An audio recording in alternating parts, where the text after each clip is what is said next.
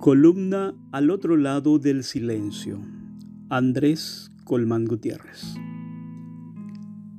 El silencio de las mil voces. Ha callado el siempre enredado pero tierno crack del fútbol paraguayo, Romerito.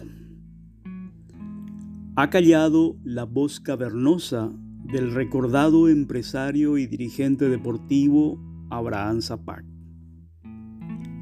ha callado el adulón obispo de Caacupé, adicto a la dictadura, Monseñor Demetrio Aquino.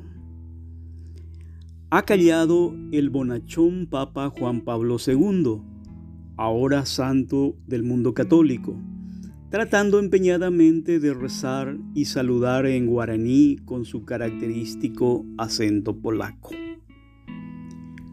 ha callado el dictador general Alfredo Stroessner con su gangosa entonación, tratando de sostener su interminable, aburrido y autoritario discurso. No deja de resultar sorprendente que una misma voz haya podido ser a la vez todas las voces, con un don de similitud tan precisa tanto que más de una vez, escuchándolo por radio en algún juego de imitación y engaño tan creativamente elaborado por él y por los productores de algún programa, habíamos llegado a creer que la voz original era acaso la voz falsa y viceversa. Dicen que el tirano Stroessner escuchó una vez un primer fragmento de su discurso simulado en un programa de radio y exclamó ante sus colaboradores, pero ese soy yo. Desde entonces nos contaba que un piragüe del Antelco tenía instrucciones de escuchar todas sus llamadas telefónicas para evitar que se le ocurra imitar al dictador y dictar alguna orden superior por teléfono. Nacido en 1948 en el seno de una familia campesina humilde, a apenas siete meses de vida le detectaron la parálisis infantil que le dejó para siempre graves dificultades de movilizarse con su pierna derecha.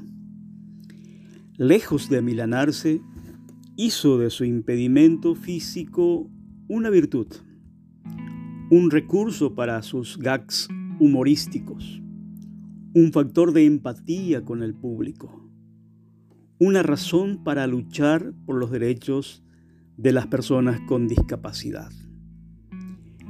Se llamaba Luis Carlos Vera, pero todos los conocíamos como Carlitos Vera, en homenaje quizás a aquel otro Carlitos, el del cine el del humor crítico inmortal.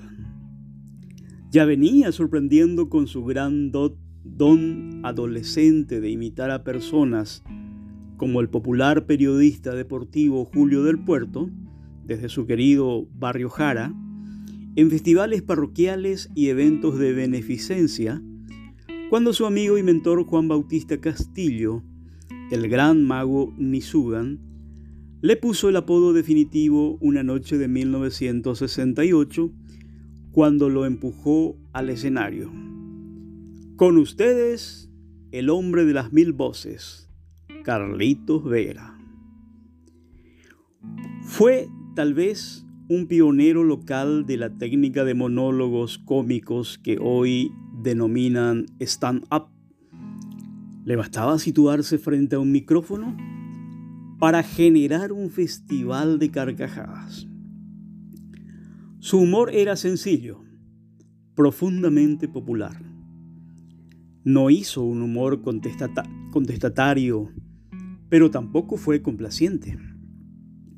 En la simulación de sus personajes siempre había una velada crítica a los políticos y a las autoridades corruptas aunque lo suyo fue principalmente un retrato de costumbres del ser paraguayo.